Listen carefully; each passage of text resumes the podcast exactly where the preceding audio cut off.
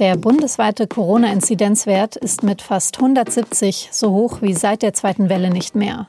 Obwohl mittlerweile 67 Prozent der Menschen in Deutschland voll geimpft sind, müssen wieder mehr Infizierte ins Krankenhaus.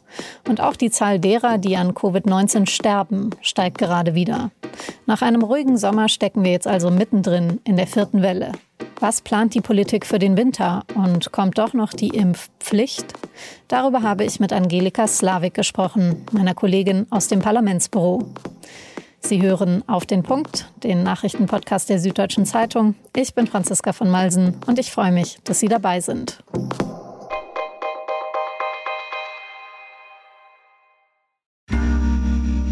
Werbung Hi, ich bin Patrick Bauer, Reporter beim Magazin der Süddeutschen Zeitung. Und gemeinsam mit meiner Kollegin Eva Hoffmann habe ich an einer unglaublichen Geschichte recherchiert.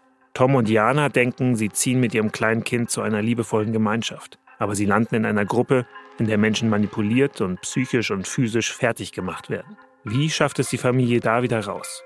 Im Schattenkloster. Chronik einer Gehirnwäsche ist ein SZ Plus Podcast in Zusammenarbeit mit Audible.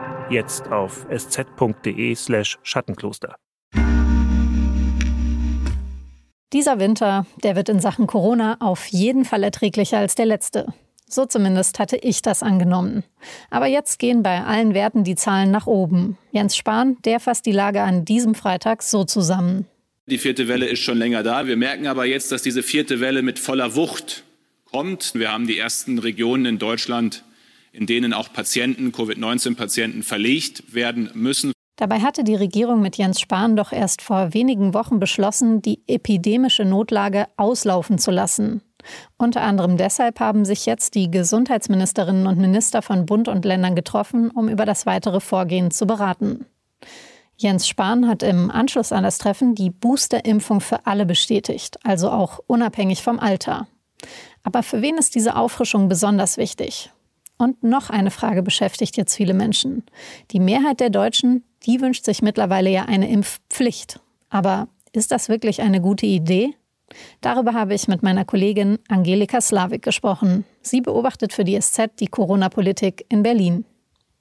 Angelika, woher kommen denn jetzt diese aktuell so hohen Zahlen? Sind das alles ungeimpfte?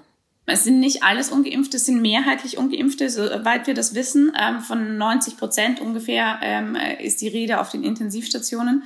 Man muss aber sagen natürlich, dass, äh, dass jetzt bei manchen Menschen, vor allem Ältere, die am Anfang geimpft wurden, dass da jetzt der Impfschutz natürlich mehr als sechs Monate her ist und die neuesten Daten äh, legen nahe, dass das sozusagen ungefähr die Grenze ist, wo der Impfschutz dann auch wieder abnimmt. Vor allem für Menschen, die schon grundsätzlich äh, eine schwächere Immunantwort haben, also ein schwächeres Immunsystem haben und das folglich auch einen schwächeren Impfschutz entwickeln.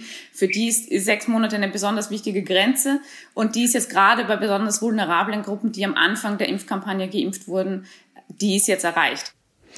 Dann lass uns doch vielleicht an der Stelle gleich kurz über den Booster sprechen. Also wenn du jetzt sagst, da sind viele Leute dabei, die möglicherweise sich nicht infiziert hätten, hätten sie denn den Booster, also die Auffrischungsimpfung schon bekommen?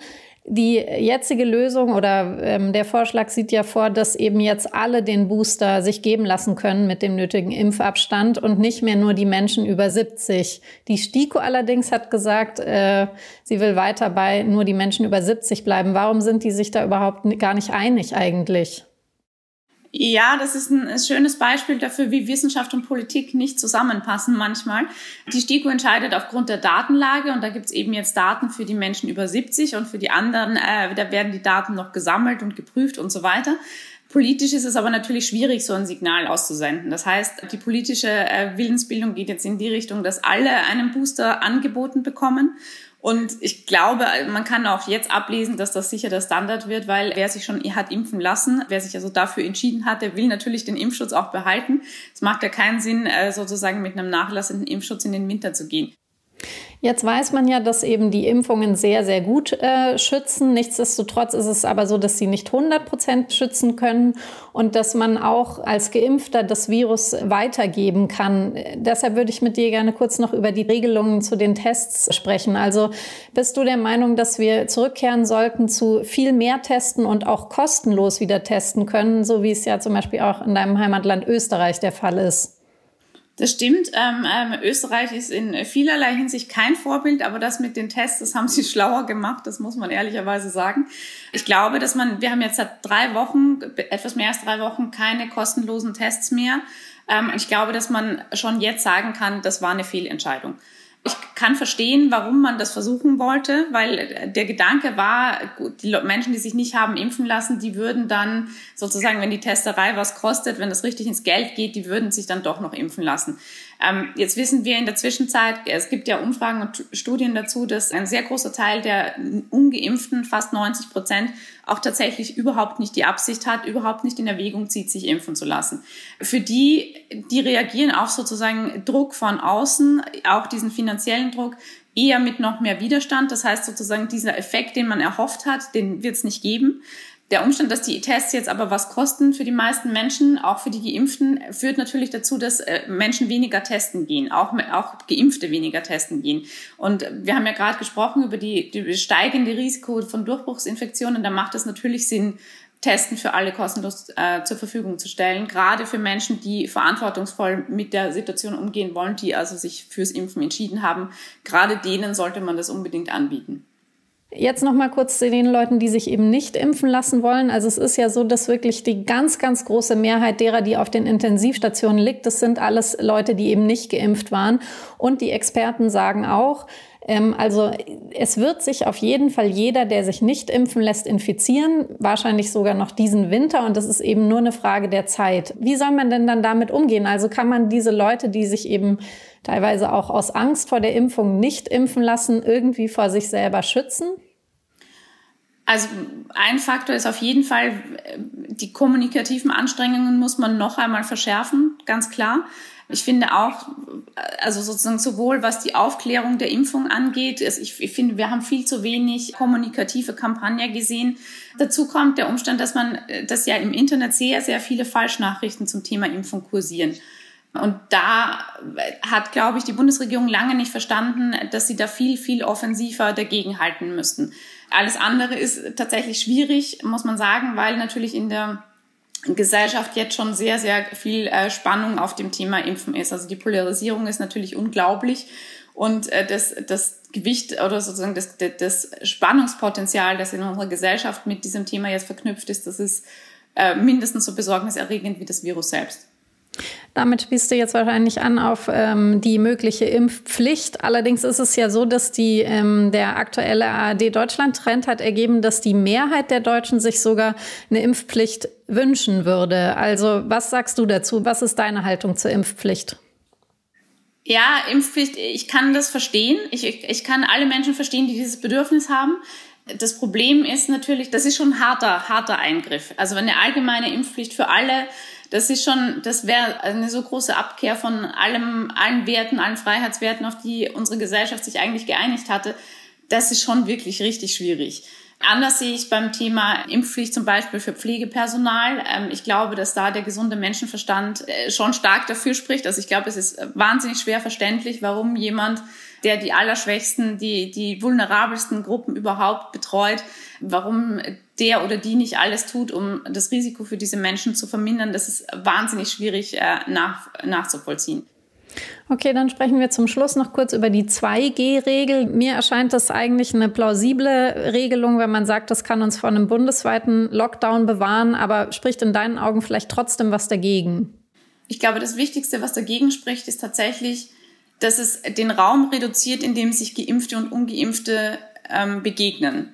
Also wir laufen natürlich Gefahr, dass sozusagen sich zwei Parallelwelten äh, bilden, nämlich solche für Geimpfte und solche für Ungeimpfte.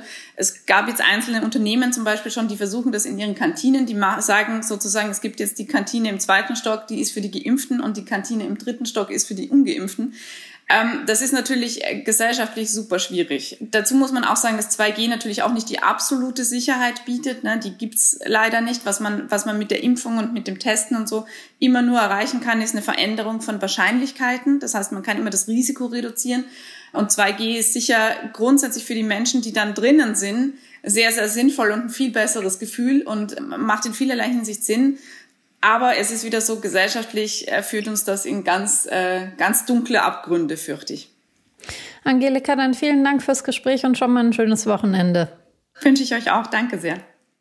Nach meinem Gespräch mit Angelika Slavik haben die Gesundheitsminister ihre Pressekonferenz gegeben. Dabei haben sie verkündet, dass es in Pflegeeinrichtungen eine erweiterte Testpflicht geben soll, also auch für genesene und geimpfte Besuchende. Diese Tests, die sind dann auch kostenlos. Die kostenfreien allgemeinen Tests, die kommen aber wohl vorerst nicht zurück. Und auch eine Impfpflicht wurde nicht beschlossen, auch nicht für die Pflegekräfte.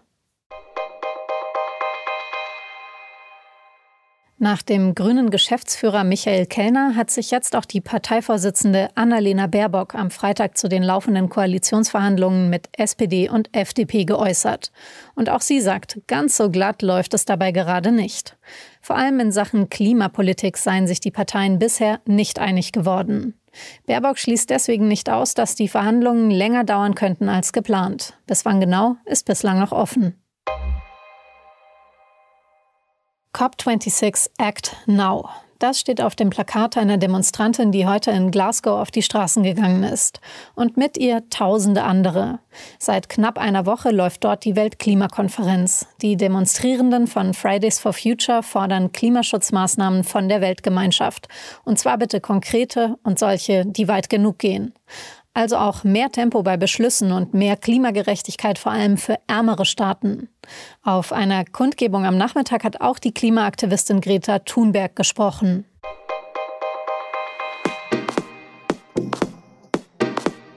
Also, ich stelle mir mein Leben mit Mitte 70 ja ziemlich entspannt vor. Am Meer oder im Schaukelstuhl mit vielen guten Büchern.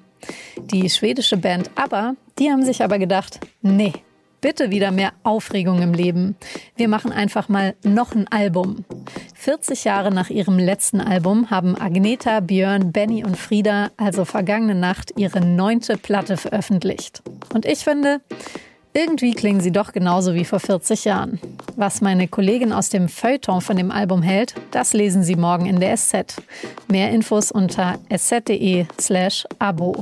Das war auf den Punkt. Redaktionsschluss war 16 Uhr. Vielen Dank fürs Zuhören und ein hoffentlich entspanntes Wochenende.